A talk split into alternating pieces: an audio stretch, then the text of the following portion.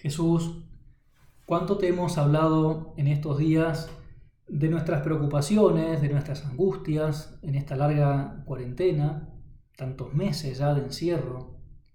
¿Cuántas veces desde nuestras casas, de nuestros lugares, haciendo oración, te hemos contado de los miedos, miedo al futuro, miedo incluso al presente porque hay desconfianza ante lo que vendrá que no, no sabemos. Y hay mucha gente que está muy negativa. Y también nosotros, Señor, eh, no estamos exentos de ese miedo, de esa inseguridad ante lo que puede venir. Por eso de entrada en este rato de oración, en este retiro, queremos pedirte que nos des el don, la gracia, la virtud de la esperanza. Una virtud tan propia del cristiano. Y podemos hablar de esperanza porque vos nos esperás.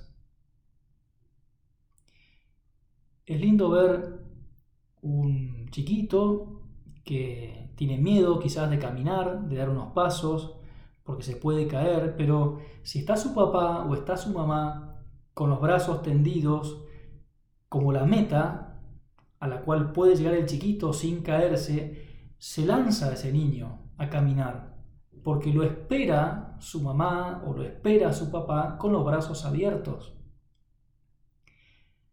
Se habla poco de esperanza, porque abunda el pesimismo sobre la situación, el desánimo de pensar que no se puede cambiar nada o que no podemos cambiar nosotros, pero la esperanza no depende de nosotros o de que cambie la situación.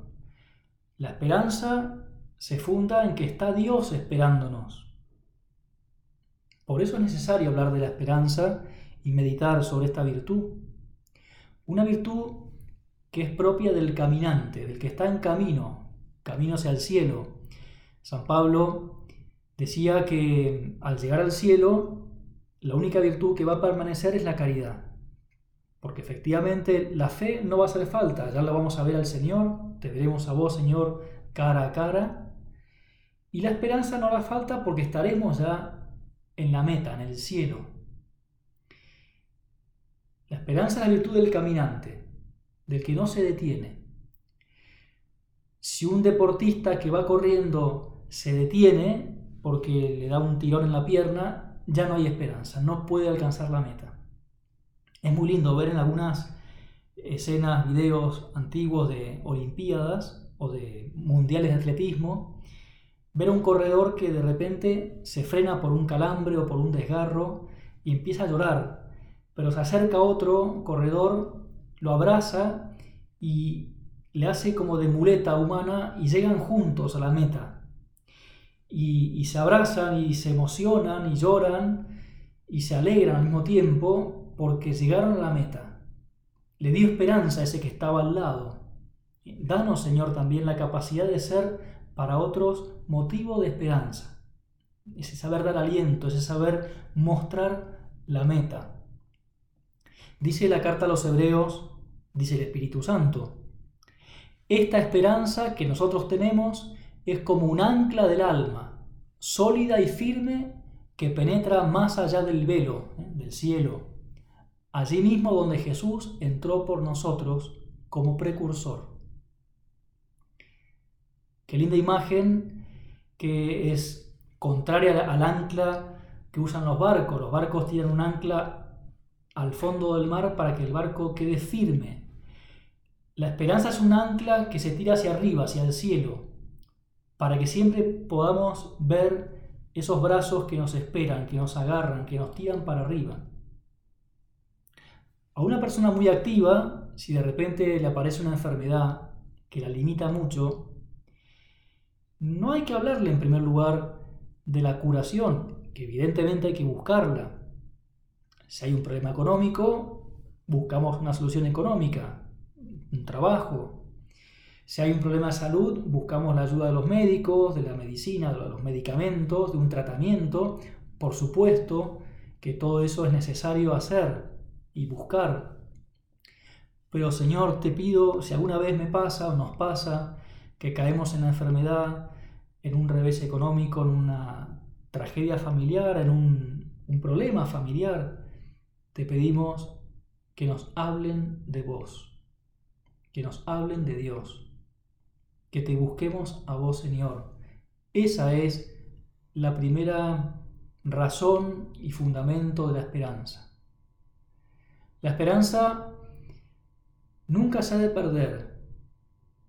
Siempre hay que tener la meta, el cielo, en la mente, en el corazón. La santidad, lo que hemos meditado en la primera meditación de este retiro. Y qué bueno es, Señor, que seamos muy ambiciosos, que nuestra meta sea muy alta.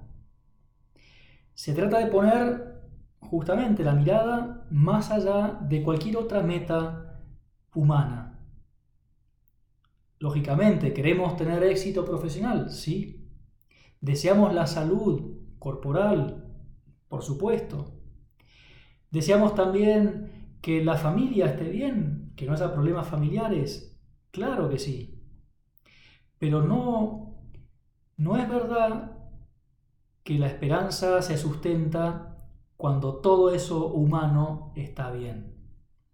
Uno puede esperar un buen trabajo, salud, familia, valores típicos, ¿eh? la familia, el trabajo, la salud. Si eso está bien, estoy feliz, claro que sí. Pero es verdad que hay familias que no tienen nada, quizás en lo económico, hasta incluso en la salud, y están bien, están felices. Ya veremos la relación entre la felicidad, la alegría eh, y la esperanza. Pero están felices porque te tienen a vos, Señor. Los cristianos queremos poseerte a vos, Señor, a Dios. Dice el catecismo, la esperanza es la virtud teologal, es decir, un don de Dios, por la que deseamos y esperamos de Dios la vida eterna como nuestra felicidad. Qué linda idea y qué, qué ambiciosa esta meta, qué ambiciosa la meta, porque no esperamos como felicidad solamente, aunque sí lo deseamos, un buen trabajo, salud, una buena familia. Deseamos tenerte a vos, Señor. Esperamos tenerte a vos. Y confiando, también dice el Catecismo, en las promesas de Cristo y apoyándonos en la ayuda de la gracia del Espíritu Santo para merecerla y perseverar hasta el fin de nuestra vida. La esperanza es saber que tenemos los brazos abiertos de Dios que nos esperan. Un mundo sin Dios es un mundo sin esperanza, decía el Papa Benedicto en aquella encíclica conocida, muy famosa, toda dedicada a la esperanza, Spe Salvi. Un mundo sin Dios es un mundo sin esperanza. Hoy en día, y está muy bien, se habla mucho de ecología, por ejemplo.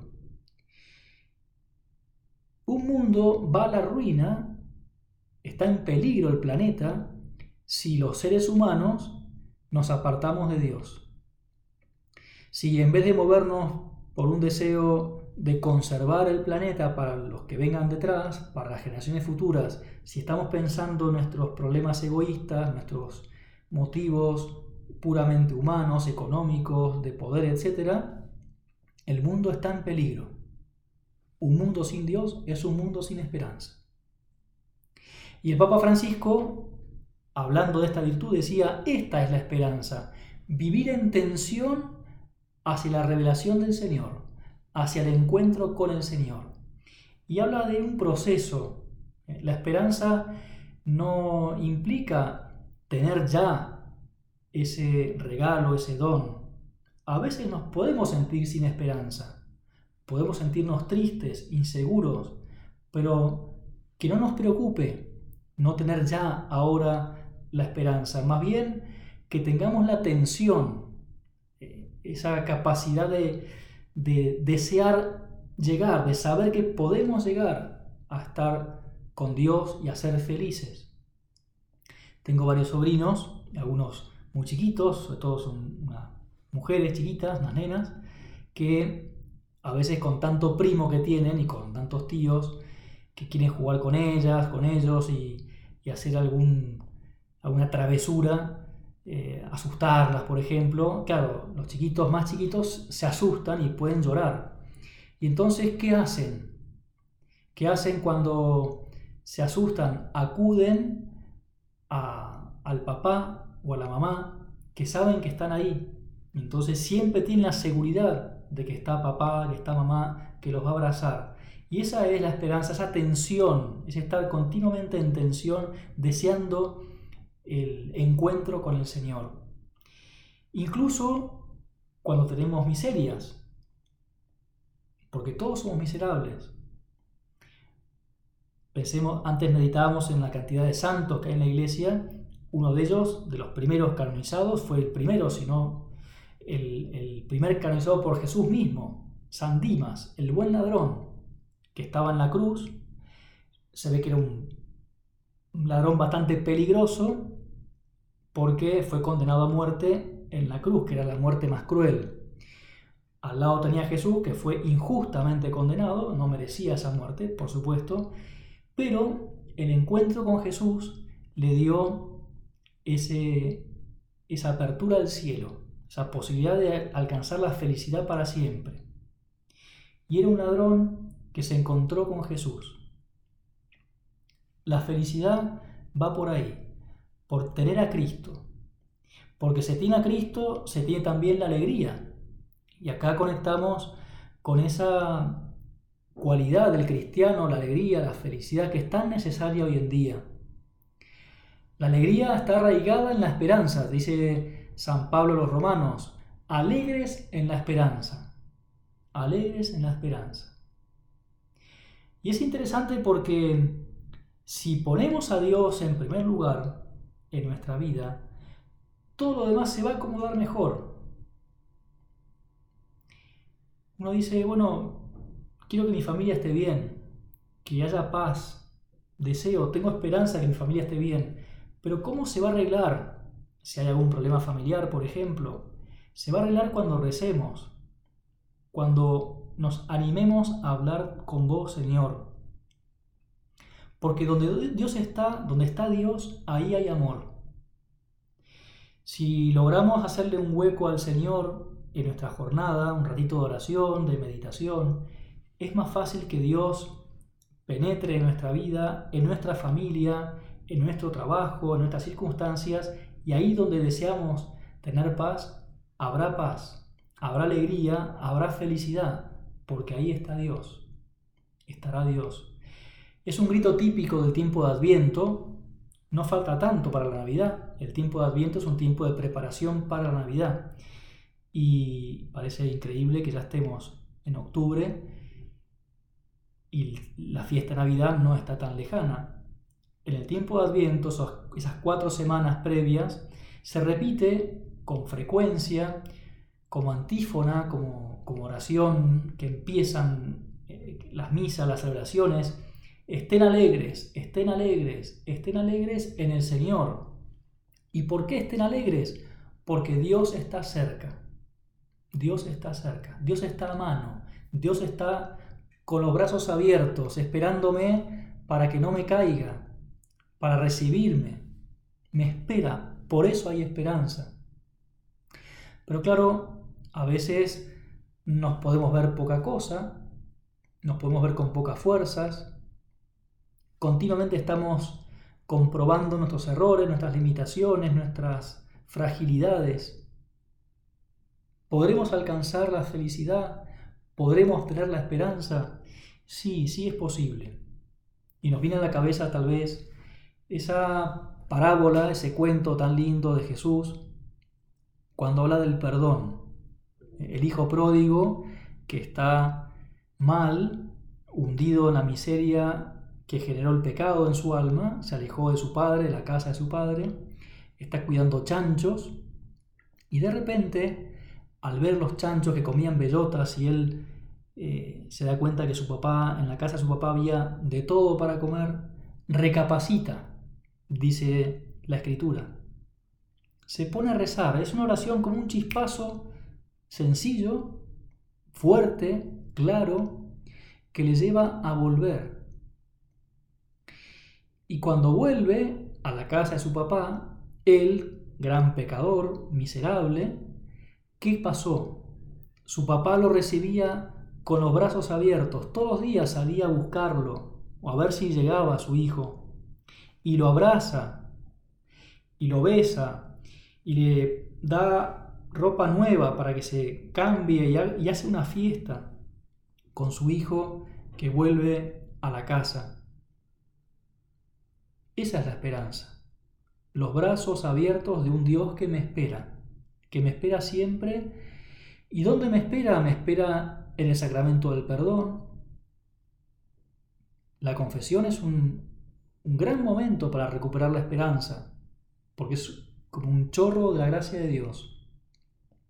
Me espera en la Eucaristía.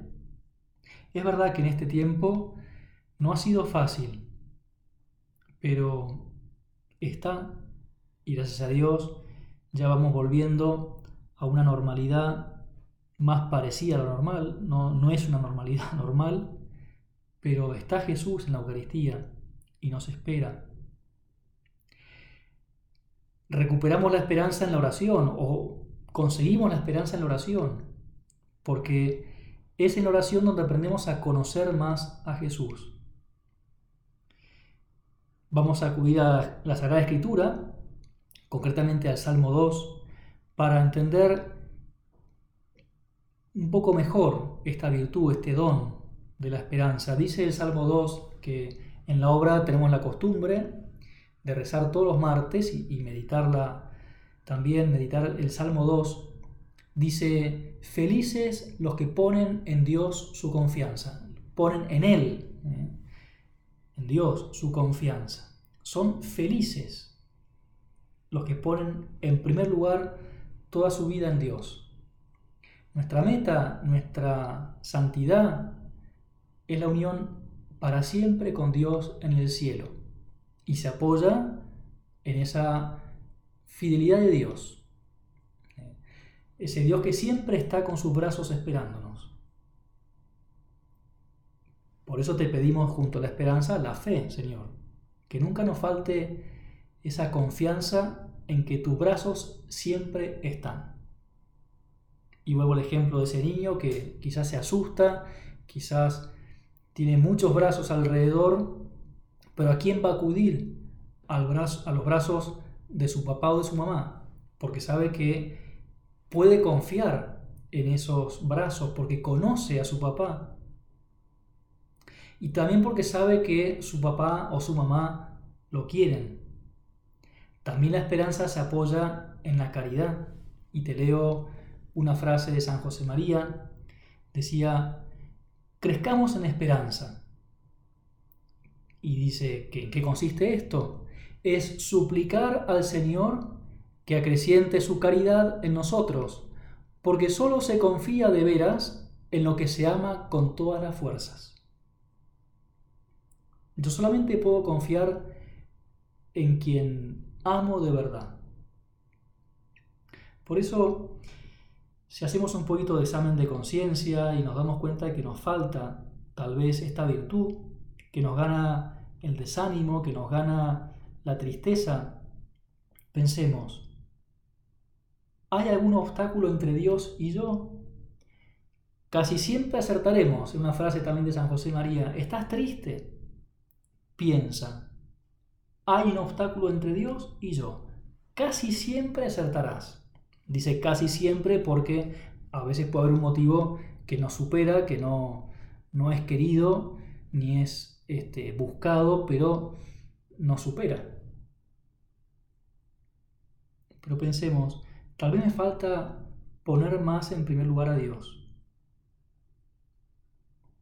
La esperanza lleva o trae como consecuencia una lucha serena, tranquila, con paz, porque Dios está cerca. Y también, como el buen deportista que, está en camino, que está en tensión, la esperanza lleva a salir de uno mismo, a, a poner más energía para moverse a veces nos puede pasar cuando hay tristeza, cuando hay un desánimo grande, una depresión, por ejemplo, la, tendencia natural es a encerrarse, a encerrarnos, a que no me molesten, a que no me pregunten, a que no me digan nada. Necesito mi tiempo, necesito mi espacio, necesito estar solo, sola, tranquilo, tranquila. Pero no es sana esa actitud. Decía San Pablo que hablando de las enseñanzas que, recibió de Jesucristo, que decía el Señor, hay más alegría en dar que en recibir. Se es más feliz cuando uno está saliendo de sí mismo. Habrá más esperanza cuando uno confía más en Dios y sale de sí mismo. Es verdad que uno a veces puede no tener ni un peso, no llegar ni a fin de mes y estar como contando ahí monedita monedita. Pero eso, esa actitud es peligrosa porque me lleva a encerrarme. En cambio, si me animo a confiar más en los demás y en Dios en primer lugar, qué paz. Me acuerdo un día, hace muchos años, estaba en un centro de la obra, necesitábamos, necesitábamos plata para hacer un viaje, un sacerdote que necesitaba plata para viajar a atender un retiro. Y le pide al que llevaba las, cuentas y la plata de su casa a ver si tenía algo de plata para prestarle. Abre una cajita y había una moneda nomás que alcanzaba mm, para un helado y nada más. No alcanzaba para, para el viaje que tenía que hacer a, a ese retiro. Y entonces el otro con alegría le dice, mira, vamos a, a dar esta, esta moneda como limosna, que es lo que queda, y confiemos en que Dios nos va a dar lo que falta. Y efectivamente llegó. Y así pasó siempre en la vida de San José María, en la vida de la obra, y en la vida de muchas familias, o de, casi toda la familia, que siempre falta plata, por ejemplo. Y cuando hay generosidad para darse a los demás, lo demás llega. Y quizás no llega la plata, pero no, no faltará nunca la felicidad, porque estará Dios en primer lugar saber comenzar y recomenzar. También te leo una frase de San José María. La virtud de la esperanza nos habla de esa continua bondad de Dios con los hombres, contigo, conmigo, siempre dispuesto a oírnos, porque jamás se cansa de escuchar. Le interesan tus alegrías, tus éxitos, tu amor y también tus apuros, tus preocupaciones, tu dolor, tus fracasos. Por eso, no esperes en Él solo cuando tropieces con tu debilidad. Dirígete a tu Padre del cielo en las circunstancias favorables y en las adversas, acogiéndote a su misericordiosa protección. Y esa protección a la que nos encomendamos al terminar este rato de oración, también se la pedimos a María, nuestra Madre, que es esperanza nuestra, como el Papa también la ha querido mencionar en el rosario, Madre de la Esperanza, Mater Spei. A ella acudimos al acabar pidiéndole que nunca nos falte esa mirada hacia el cielo, esa ancla que nos levante siempre cuando asume el desánimo o la tristeza. La esperanza de confiar en Dios, la esperanza de amar, de salir de lo mismo, despreocupándonos de todo lo demás porque llegará solo cuando pongamos a Dios en primer lugar.